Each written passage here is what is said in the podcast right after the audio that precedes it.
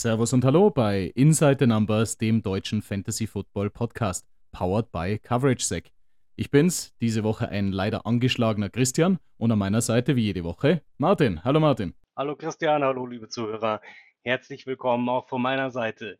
Herzlich willkommen zu einer besonderen Folge, denn unser Gastgeber hat nicht nur eine Erkältung von seiner kleinen Reise am Wochenende mitgebracht, sondern hoffentlich auch ein paar tolle Geschichten und Impressionen. Christian, wie war dein Wochenende? ja, also natürlich, die Bills Mafia hat komplett London eingenommen. Ähm, das war ein sehr, sehr eindrucksvolles Bild. Und tatsächlich haben wir es auch auf die offizielle Bills-Party dann auch geschafft im Admiralty. Und da ging ganz schön der Punk ab. Also man muss schon wirklich sagen, so ein NFL-Spiel vor Ort war jetzt auch mein erstes Live-Spiel vor Ort. Das hat schon was in sich. Also diese ganze Show, die rundherum dann auch abgeht, aber vor allem, wenn die ganze Stadt dann auch wirklich äh, komplett mit Bills-Jerseys auch rumläuft, das ist schon sehr, sehr beeindruckend. Ich habe gehört, du bist nun Mitglied der Bills Mafia. Wie viele Tische mussten dafür kaputt gemacht werden? Wie viele Bier musstest du dafür trinken? Ich habe tatsächlich äh, zwei sehr, sehr gute Kollegen. Ähm, an dieser Stelle auch nochmal Grüße raus an Philly und äh, Brazzi. Ähm, habe ich mitgehabt und wir haben uns darauf verständigt, dass entsprechend meine Knochen zu unrobust wären, um durch Tische zu springen. Und dahingehend haben wir das Thema leider äh, anderen überlassen müssen. Sehr schön. Vom Drumherum zum Sportlichen. Äh, das Spiel der Bills war für die Bills leider nicht so erfolgreich. Aus deiner Sicht waren ja auch ähm, deine Fantasy-Spieler wie beispielsweise Allen, Dix oder Etienne auf dem Platz zu sehen und du warst live in nächster Nähe dabei. Wie war das Spiel für dich? Also seine eigenen Spieler dann konkret mal zu sehen. Ich meine, wir haben zum Schluss sogar noch ein, ein Foto dann auch mit Calvin Ridley auch noch ergattern können, weil der extra nochmal nach dem Spielen auch nochmal rauskommen ist.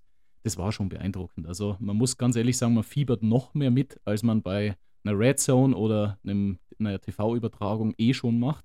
Und tatsächlich, wenn man dann wirklich einen Touchdown-Pass von Allen auf seinen Dix und beide hat man im Fantasy-Team, ähm, dann ist das schon ein besonderer Punkt auch, äh, den man damit abhaken kann. Aber wie du schon gesagt hast, ähm, in der ersten Halbzeit hat es so gewirkt, wie wenn die Bills noch im Flieger wären. Also die haben irgendwie komplett die erste Halbzeit offensiv und defensiv verschlafen. Leider dann auch noch zwei Stützen in der Defense mit Matt Milano unter anderem auch verloren. Von Miller ging auch, glaube ich, kurz mal rein und wieder raus. Also dahingehend, äh, die Bills-Mafia defensiv hat schon jetzt auch ziemlich niedergestreckt äh, auf der Verletzungsseite tatsächlich ein Phänomen, das man bei den London-Spielen des Öfteren sieht. Das Team, das zuletzt angereist ist, kommt schlechter ins Spiel hinein, spielt in Quarter 3 und 4 etwas besser, aber gibt womöglich dann in der ersten Halbzeit, vielleicht wegen Jetlag, man weiß es nicht, das Spiel etwas aus der Hand. Die Bills haben dieses Spiel aus der Hand gegeben, sind nun in ihrer Division an zweiter Stelle hinter den Dolphins mit drei Siegen und bereits zwei Niederlagen. Das ist hinsichtlich Playoffs schon ein bisschen Zugzwang, oder? Zugzwang ja, aber man sieht schon deutlich, dass äh, ziemlich Power in dem Team ist und ich denke auch, dass die wirklich ihren Weg machen werden und ich denke, Playoffs werden kein Problem für die Bills. Tatsächlich könnten sie sich überlegen, ob sie jetzt auf Defense-Seite noch ein bisschen nachlegen, weil die Saison ist lang und ich denke, auf Defense braucht man schon auch die Breite, die sie vielleicht jetzt nicht mehr haben. Dahingehend würde ich definitiv sagen, es äh, wird eine anspruchsvolle Saison, aber die wird in den Playoffs mindestens enden. Das haben sie definitiv gezeigt. Aber auch die Jaguars haben beeindruckt. Ähm, ähm, Trevor Lawrence war ein begnadeter Game Manager eigentlich in dem Spiel. Hat früh Say Jones verloren. Man hat sehr, sehr stark gemerkt, dass Say Jones für ihn ein belebendes Element auch in der Offense ist. Und Travis Etienne hat natürlich überragt. Also Travis Etienne war der dominierende Running Back auf beiden Seiten. Die Bills Running Backs sind allgemein an der starken O-Line wirklich abgeprallt. Dahingehend war das schon ein Spiel, ähm, das die Jaguars mit der Defense, aber auch da mit dem Run-Spiel in der Hand hatten. Welche Spiele, welche Stories haben euch denn im Stadion noch erreicht? Äh, sind euch in Erinnerung geblieben oder haben euch sogar vom Sitz gerissen? Also tatsächlich ähm, die Spiele, wir sind danach in den Pub gegangen, haben da auch Volker Schenk, an der Stelle auch Grüße raus, äh, getroffen und haben da die Nacht zum Tag gemacht und haben auch die Red Zone dort schauen können. Dahingehend haben wir auch die Touchdowns und äh, Ergebnisse der anderen Spiele auch ganz gut mitbekommen können. Im Stadion war es natürlich schon so, dass man sehr, sehr konzentriert auch auf die jeweiligen Aktionen ist und wirklich schaut, dass die, die, das Schaut, äh, der Bills schaut dann entsprechend dann auch durchkommt und man äh, motiviert dann auch mitgeht. Das ist schon definitiv sehr beeindruckend gewesen. Genau, aber an der Stelle jetzt mal sehr, sehr viel über das Bills-Game auch zu sprechen. Eines muss ich jetzt ganz klar einen Turnaround auch mal machen. Ähm, ich glaube, du lässt das auch nicht entgehen. Deine Niners haben die ihnen sehr geliebten Cowboys, glaube ich, ziemlich an der Nase herumgeführt. Ja, tatsächlich, ähm, das Spiel der 49ers gegen die Cowboys war mehr als beeindruckend. Die 49ers haben das Spiel zu jeder Zeit an jeder Seite des Balles dominiert. Ähm, ich hatte in, zu keinem Zeitpunkt das Gefühl, dass die Cowboys das Spiel noch herumreißen können. Dann, wo noch ein kurzes Aufbäumen ermöglicht worden ist, ähm, hat Dak Prescott ja seine Interceptions mal wieder geworfen. Defense der 49ers absolut beeindruckend. Was mir allerdings am meisten im Gedächtnis geblieben ist, das ist die Tiefe bzw. die Breite der 49ers Offense. Wir hatten letztes Wochenende äh, Christian McCaffrey mit vier Touchdowns, davor äh, Hugh, ich glaube in Woche 1 oder 2 mit drei Touchdowns. Ähm, diese Woche andere Namen auf dem Scoreboard. Wir lesen hier Jordan Mason, der für den verletzten Mitchell Running Back Nummer 2 war. Wir lesen Kyle Juszczyk, für mich der beste Spieler der 49ers im Blockspiel, im Fangspiel, im Laufspiel, überall äh, zu finden. Diesmal auch mit einem Touchdown belohnt. Und natürlich George Kittle nach anfänglich vier Wochen eher unter dem Radar mit, äh, mit keinem einzigen Touchdown dieses Mal mit drei Touchdowns erfolgreich. Du hast es eh gerade so schön übergeleitet. Äh, den Draht nehme ich gleich mit auf. The Return of the Titans, also diese lang vermisste Spezies, hat endlich den Weg zurück zur Fantasy-Relevanz gefunden. Ähm, George Kittle hast schon erwähnt. Ich meine, vier Targets, drei Catches ist nicht viel. 67 Yard und vor allem drei Touchdowns sind impressive, also ziemlich beeindruckend. Äh, Dallas Goddard bisher auch Non-Faktor heuer in der Fantasy-Saison. Neun Targets, ähm, acht Catches, 117 Yard, ein Touchdown. Kelsey, trotz Verletzung rein raus, wieder ein Touchdown, auch wieder sehr solide Punkte. Der Tight End Nummer 1 bisher in dieser Saison, äh, Sam Laporta von den Lions. Vier Targets, drei Catches, 47 Yards, zwei Touchdowns. Aber auch Kmet und Pitts, beziehungsweise auch Waller waren auf einmal da. Was sagst du zur, zum Widerstarken der Elite-Titans? Tatsächlich scheint sich hier das Bild ein bisschen zurechtzurücken. Wir haben auf der einen Seite etablierte Veterans, die, wie du gesagt hast, Kittel beispielsweise, drei Catches von vier, aber drei Touchdowns. Laporta mit einem ähnlichen Bild, drei von vier bei zwei Touchdowns. Wenig Targets sehen, aber die offensichtlichen Red Zone Targets ihres Quarterbacks sind und auf der anderen Seite dann ähm, Spieler wie Kelsey, wie Goddard, wie Waller, die teilweise über zehn Targets bekommen und so ihre Fantasy Points über die Catches machen. So sehe ich es auch. Dann gehen wir jetzt mal die Woche 5 in Kürze über die ganze Fantasy-Relevanz, auch entsprechend der Positionen mal durch. Fangen wir beim Quarterback an wie jede Woche. Ich meine, was mir aufgefallen ist, sagen wir mal, fangen wir mit dem Positiven an. Ähm, Jared Goff ist ein Weekly Starter. Er bleibt ein Weekly Starter. Er war letztes Jahr definitiv schon stark genug und Fantasy-relevant. Die Offense klickt, drei Touchdowns geworfen, ein, Touchdowns gerun, äh, ein Touchdown gerannt. Ähm, und Fields, Justin Fields, back in the game, auch vier Touchdowns, alle, alle über die Luft. Sehr, sehr beeindruckend. Und dann noch der Return von Joey Borrow. Drei Touchdowns, eine Interception, aber immerhin 317 Yards und aber auch gelaufen. Ähm, das sind ja definitiv Punkte, wo man drauf aufbauen kann und auch Quarterbacks, die man wöchentlich jetzt wieder starten lassen kann, oder? Das denke ich auch. Also Fields, Goff, Borrow für mich die Gewinner dieses Spieltags.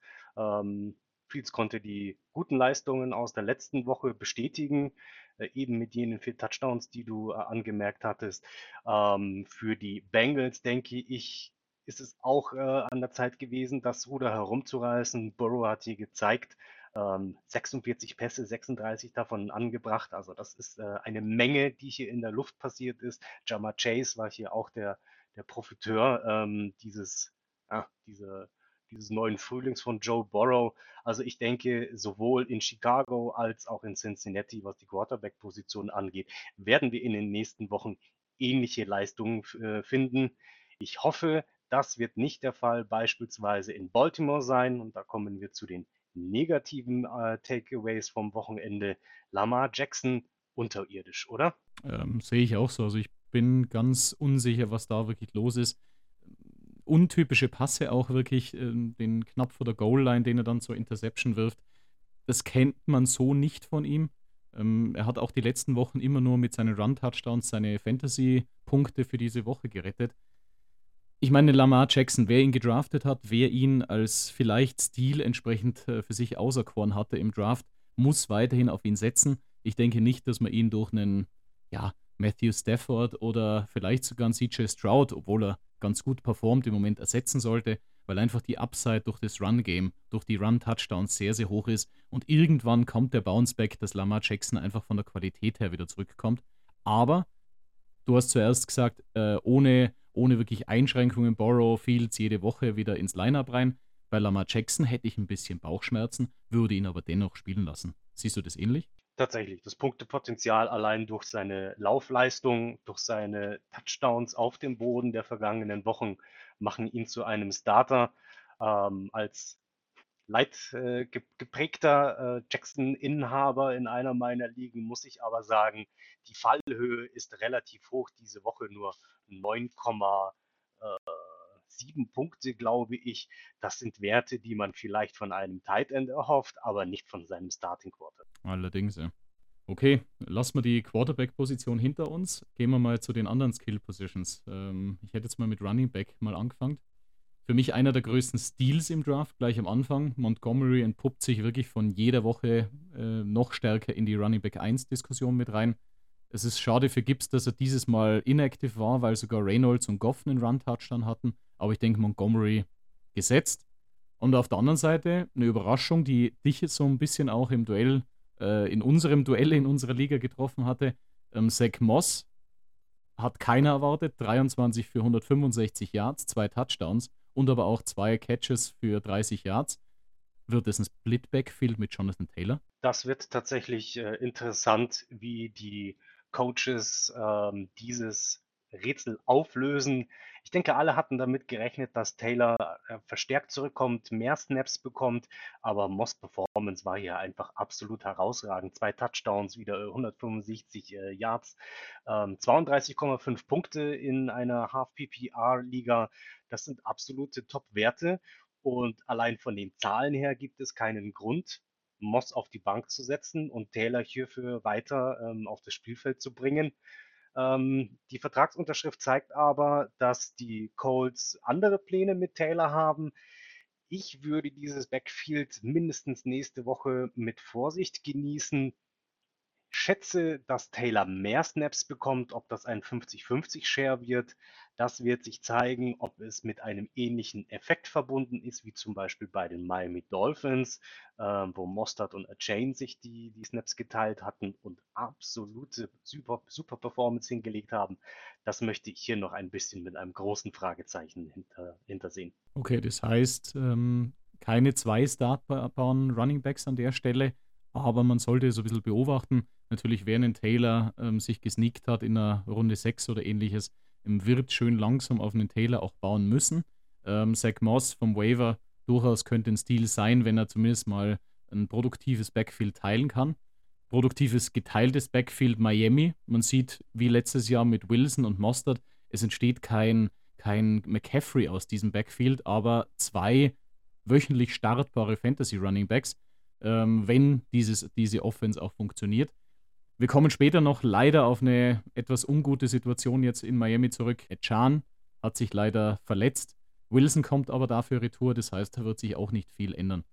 Ein anderes Backfield, man hat äh, damit gerechnet, dass Barkley vielleicht auch wieder spielt, sind die Giants.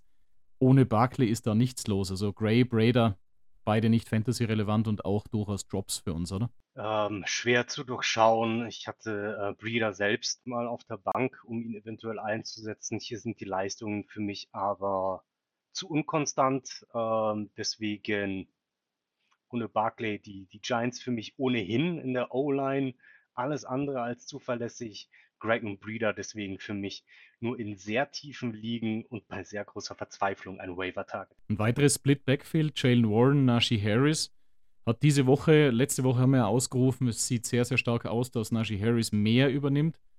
Diese Woche war es wieder ein kompletter Split, ähm, waren 9 für 40 oder 14 für 37 Yard. Ziemlich unzufriedenstellend.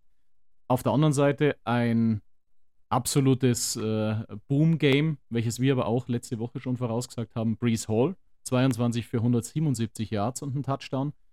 Ähm, Vorsicht auf lange Sicht, da die Jets Offense nicht mithalten wird.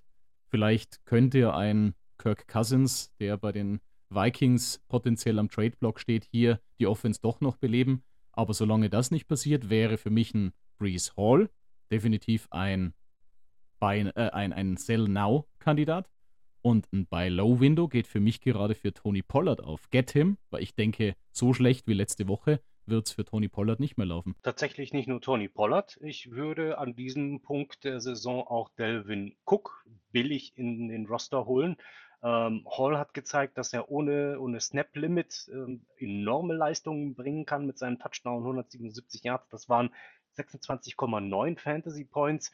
Ich denke, Cook ist jetzt billig zu haben, glaube aber, dass er im Laufe der Saison wieder zurückkommen wird.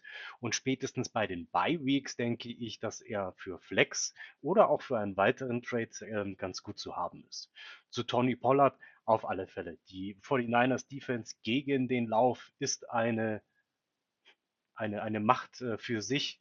Ähm, die eher schlechten Werte des Wochenendes werden sich sicherlich nicht in der nächsten Woche wieder weiter ähm, nach unten entwickeln, sondern ich denke auch, dass Pollard hier zu gewohnter Stärke zurückfinden wird. Bei Delvin Cook bin ich natürlich jetzt auch ein leidgeprüfter Ex-Owner. Ich war relativ froh, als ich ihn losbekommen habe, weil ich denke, und das hat sich so ein bisschen jetzt auch durch die Spielbeobachtungen bei mir ergeben, ich denke, dass sein Spielstil nicht hundertprozentig passt auf die Jets Offense.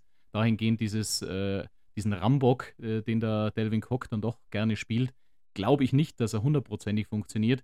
Er wird seine ein, zwei Spiele haben, wo er gut performt, vielleicht Brees Hall mal etwas angeschlagen ist, ähm, aber dann würde ich sofort das Fenster suchen und ihn auch gewinnbringend anbringen. Wenn wir jetzt aber bei gewinnbringend anbringen, ein Buy-Low-Fenster, das sich sehr hart geschlossen hat am Wochenende, du hast ihn zuerst schon erwähnt, Jamar Chains. Ich glaube, dieses Fenster ist zu. 15 für 19 für 192 Yards und drei Touchdowns. Überragende Leistung, oder? Tatsächlich. Ich denke, Jamar Chase ist zurück, 44,7 Punkte. Das ist eine ordentliche Ansage. Ich glaube, 44 Punkte werden es am nächsten Wochenende nicht, aber ich denke, jeder Chase-Besitzer kann sich darüber freuen, dass er aus dem Loch offensichtlich wieder herausgekommen ist. Und tatsächlich ein Diamant, den du in Steinform ganz früh auch schon gesehen hast, Adam Thielen, dominiert ganz klar das Backfield jetzt auch mit Bryce Young, also nicht nur mit Andy Dalton. 11, äh, 13, äh, 11 von 13 für 107 Yards und ein Touchdown. Definitiv ein Stil in der Runde, ich glaube 8 oder 9, in denen du ihn gedraftet hast. Das dürfte Runde 8 oder 9 gewesen sein. Für mich vielen auch schon bei den Vikings ein absoluter Catch-Hamster. Das kommt in PPR oder Half-PPR-Ligen natürlich äh, positiv zum Tragen.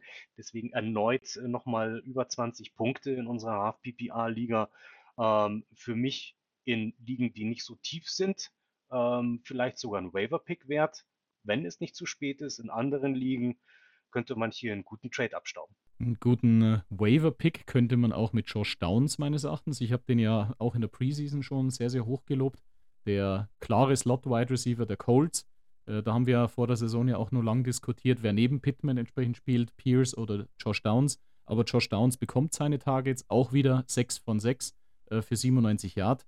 Ähm, wir kommen später bei den Wavern auf ihn nochmals zurück. Wer meines Erachtens am Waver verbleiben soll, alle Giants Wide Receiver, zu viele Münder, zu wenig Konsistenz, like every year. Also wir sehen es jedes Jahr wieder, das Phänomen, dass die Slaytons und Robinsons und ähnliches am Wafer sind und jeder denkt, hey, cooler Name, aber schlussendlich liegen sie wirklich mit äh, Recht dann auch dort. Und ich denke, Daniel Jones mit seinem Neck Injury auch noch ein Fragezeichen. Äh, Tyrod Taylor als Backup okay, aber ich denke, dass man hier die, beid, äh, die Giants Wide Receiver auch am Waiver lassen sollte. Auf der anderen Seite Flowers und Andrews bei den Ravens trotz einer nicht funktionierenden Offense von Lamar jede Woche mindestens übers Volume spielbar, also wirklich konstante Targets, konstante kurze Yards.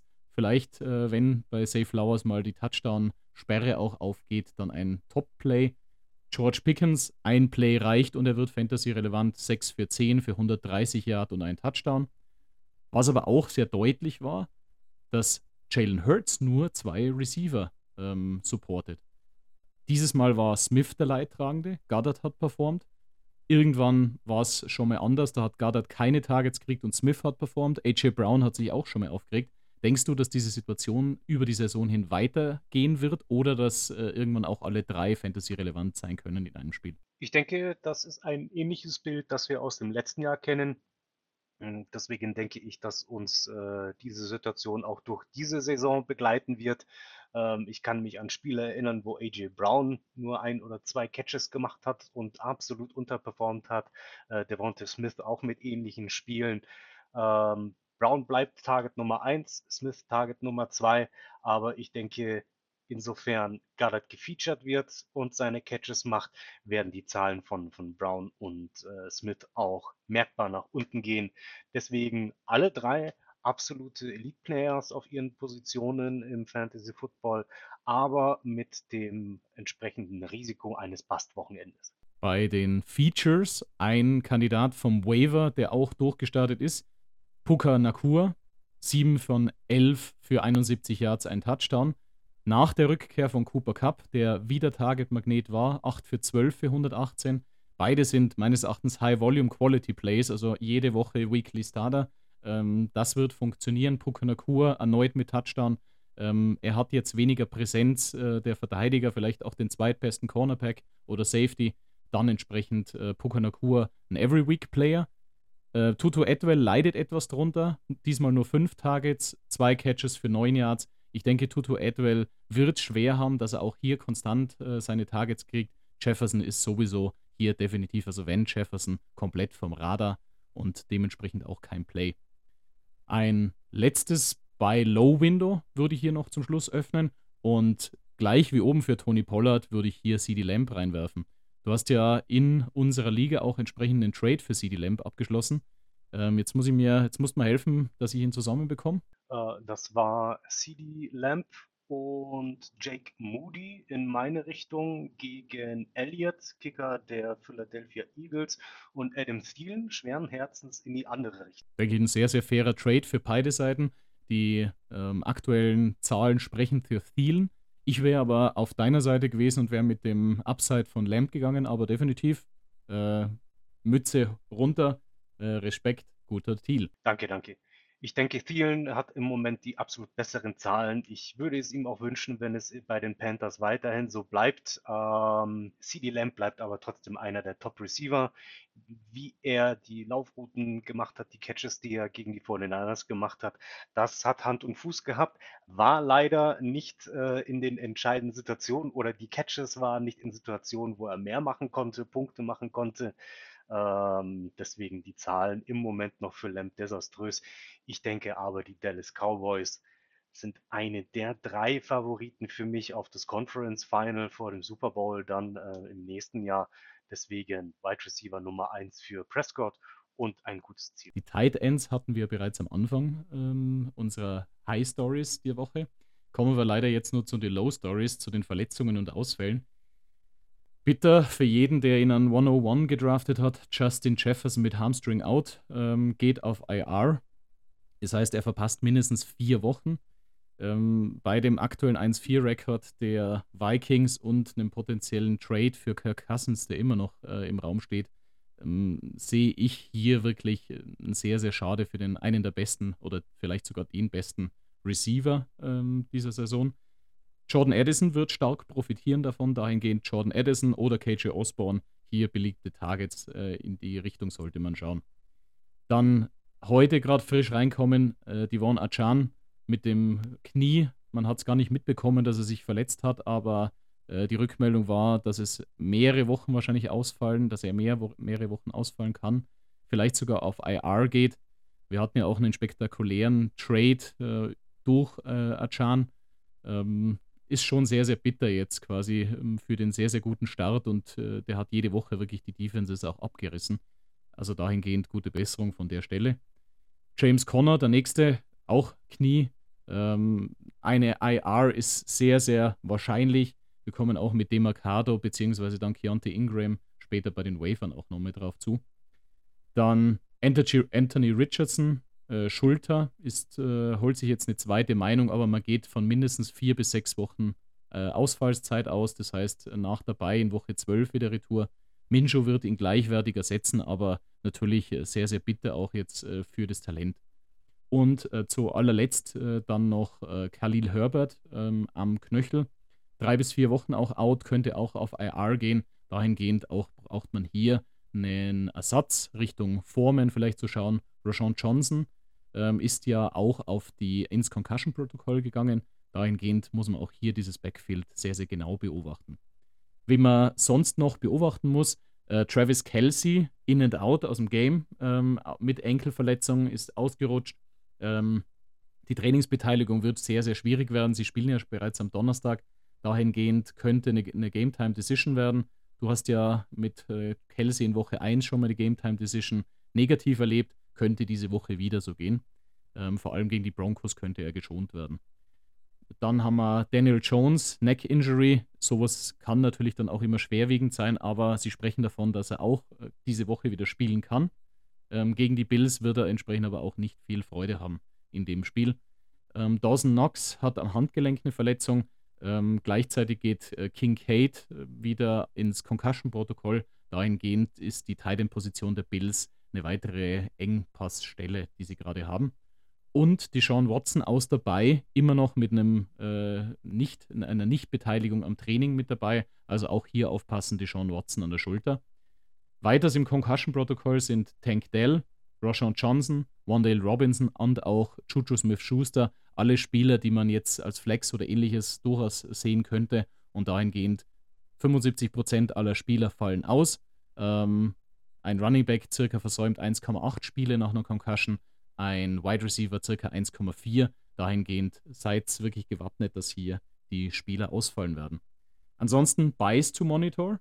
Ähm, die Green Bay Packers, also Aaron Jones, dann entsprechend äh, Watson bzw. auch Love ähm, sind hier nicht verfügbar und die Pittsburgh Steelers, wobei sich hier auch schon sehr, sehr stark die Fantasy-relevanten Spieler reduziert haben, aber zumindest auch die Defense.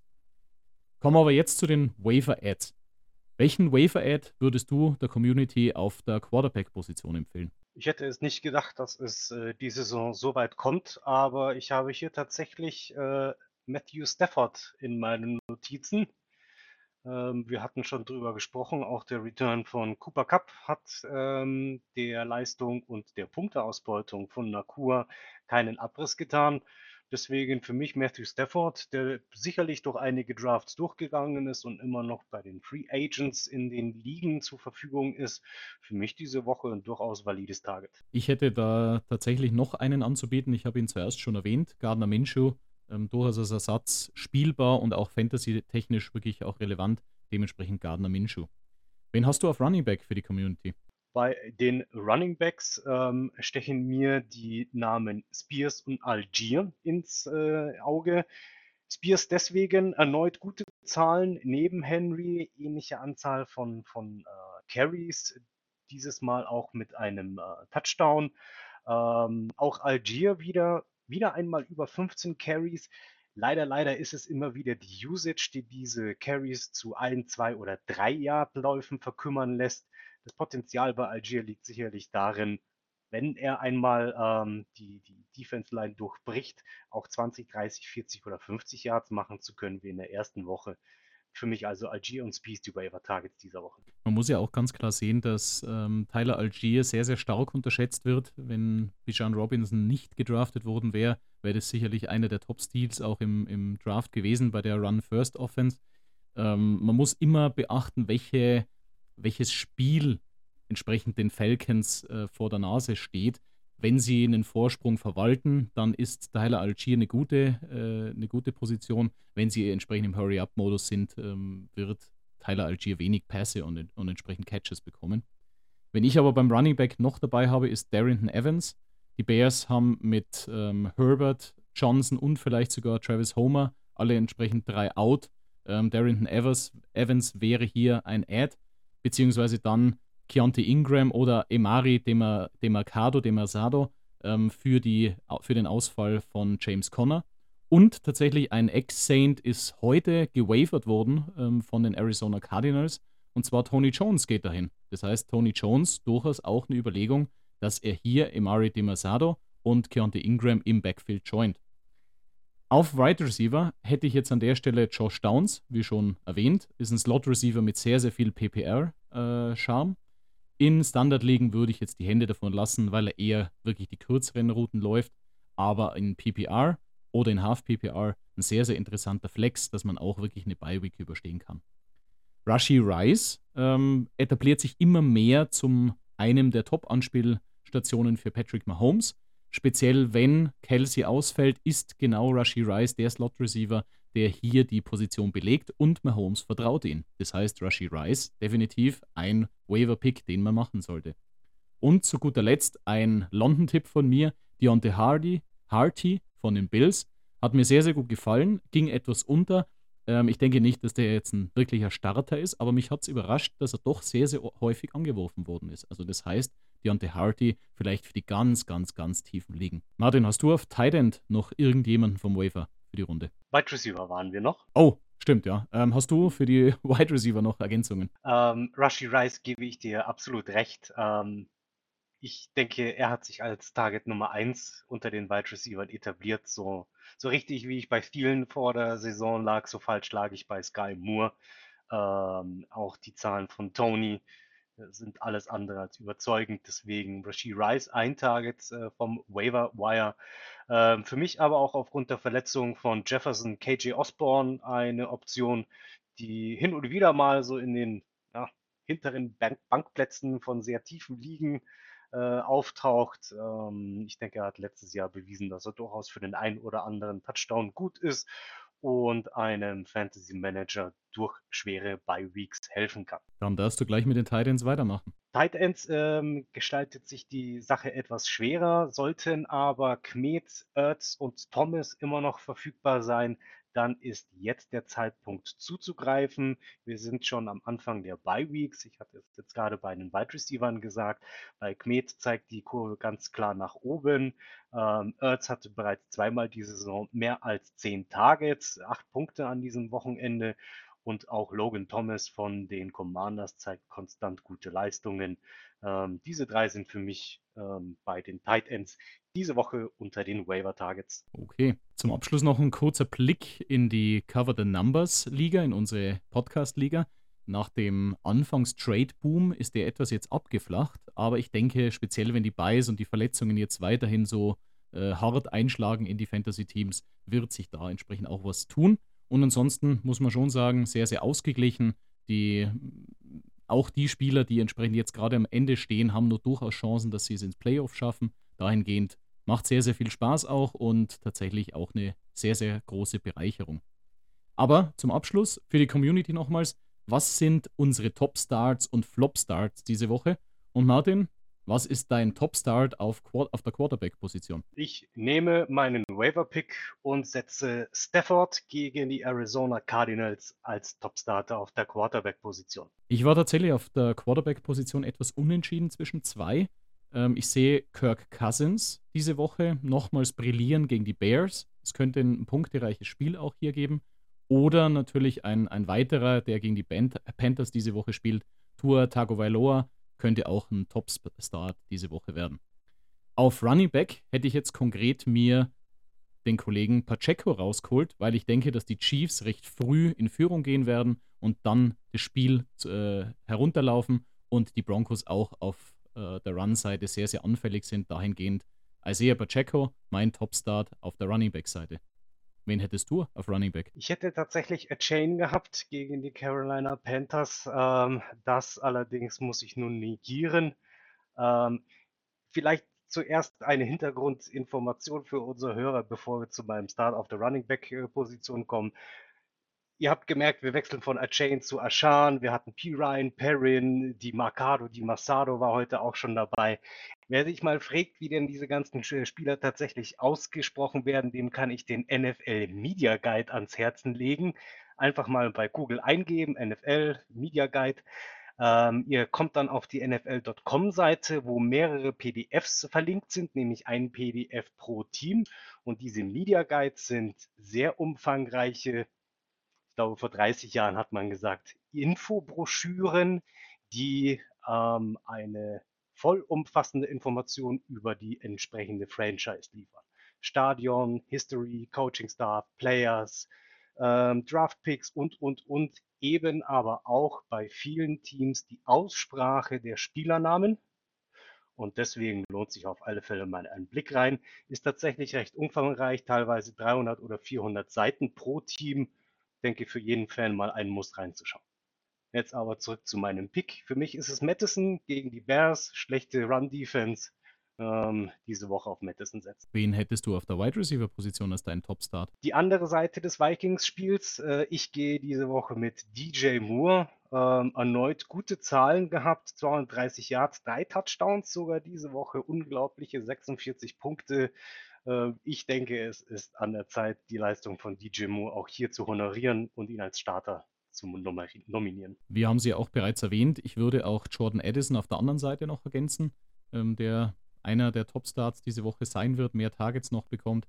Und Rashi Rice, ein Pick, ähm, wenn entsprechend die Kansas City Chiefs früh schnell vorne sind, neigen die Chiefs auch dazu, mal Starter zu schonen, beziehungsweise auch hier Spieler zu schonen und den Young Guns, den Rookies, auch etwas Zeit zu geben. Auf Tight End komme ich von den Young Guns zu den etablierten Guns. George Kittle, die Wiederbelebung der letzten Woche, führt mich auch zum Top-Start in dieser Woche da ich denke, dass die 49ers gegen die Browns auf eine sehr gute Defense erholt aus der Bye-Week stoßen werden und Kittel vielleicht der Rambock dann auch sein wird, der den ein oder anderen Touchdown wieder fangen wird. Wen hättest du auf Titan? Ich hätte den anderen Veteran, der wieder erstarkt ist. Ich gehe mit Goddard gegen die New York Jets. Ich denke, hier kann er weiterhin brillieren und dementsprechend seine Yards machen. Für die Defense der Woche habe ich drei Nominierungen und zwar die Chiefs, die Bills trotz Verletzungen und auch die Eagles, weil ich denke, dass alle drei sehr, sehr gute Matchups haben und wir mittlerweile so weit angekommen sind, dass wir wirklich Matchups spielen äh, auf der Defense-Seite und dahingehend sind die drei wirklich die Top-Defenses. Hast du noch eine Ergänzung dazu? Ich sehe hier tatsächlich auch die Titans äh, zu Hause gegen die Baltimore Ravens. Ähm, die Situation um Lama Jackson hatten wir besprochen. Das Comeback von OBJ war auch nicht ähm, von, von Erfolg gekrönt. Ich denke, das Spiel der Ravens in Tennessee wird sehr schwer werden. Und ich denke, die Titans sind hier eine gute Startoption. Okay, von den guten Startoptionen jetzt zu den eher wackeligeren und schlechten Startoptionen. Bei den Flop-Starts der Woche fange ich an bei einem Doppel-Wilson und zwar auf Quarterback. Weder Zach noch Russell Wilson Russell Wilson fängt sich langsam stabilisieren an und schaut auch wirklich wieder nach einem spielbaren Quarterback aus. Diese Woche aber Hände weg gegen die Chiefs, Chiefs Defense, sieht er kein Land. Und Zach Wilson, ja, letzte Woche gegen die Broncos, okay spielbar, auch einer der, der Starts of the Week, aber diese Woche einer der Flopstars. Hättest du noch einen? Tatsächlich. Äh, die Titans Defense habe ich nun hochgelobt. Äh, Tannehill muss ich nun auf der anderen Seite auf die Bank setzen. Für mich äh, Sit of the Week auf der Quarterback-Position. Ryan Tannehill gegen die Baltimore Ravens. Die Ravens sind ein gutes Stichwort. Ich würde jetzt bei den Running Backs, bei den Flop-Starts der Running Backs auch weitermachen. Alle Ravens Running Backs würde ich diese Woche auch gegen die Titans definitiv auf die Bank setzen und nicht spielen lassen.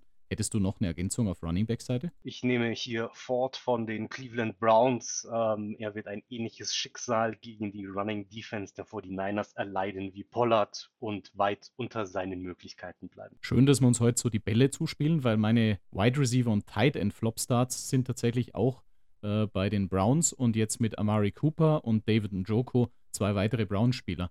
Wen hättest du auf Wide Receiver und Tight End? Ich habe für diese Woche als Sit bei den Wide Receivers Michael Thomas, auch wenn die Zahlen in den letzten Wochen in Ordnung waren, sehe ich hier gegen die Houston Texans Defense schwere Zeiten auf Thomas zukommen. Deswegen für mich Wide Receiver to Sit diese Woche Michael Thomas. Und auf der Tight End Position? Mir gefällt die Situation bei den Atlanta Falcons nicht. Äh, Pitts und Smith beide mit guten Zahlen, dann wieder weniger gut. Einmal äh, der eine Tight End mit mehr Targets, dann wieder der andere.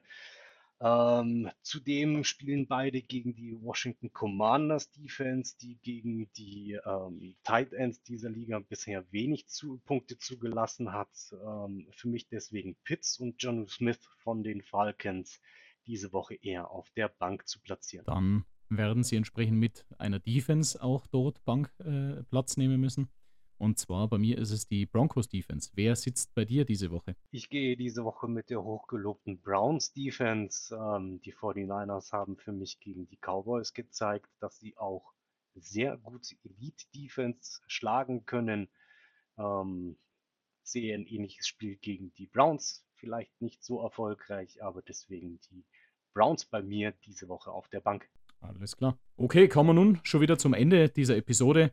Ähm, ich hoffe, unsere etwas erkälteten Stimmen haben euch nicht zu sehr irritiert. Wir haben unser Bestes gegeben, unsere Stimmen haben auch unser Bestes gegeben. Und dementsprechend bleibt mir an dieser Stelle nur, wenn ihr Fragen habt, meldet euch per Instagram-Post oder per Instagram-Frage über X oder insidernumbers.ffp at gmail.com. Und wie jede Woche, Martin, du darfst die letzten Worte der Runde sprechen. Vielen Dank fürs Zuhören. Wir hören uns nächste Woche. Gleiche Stelle, gleiche Welle. Ciao.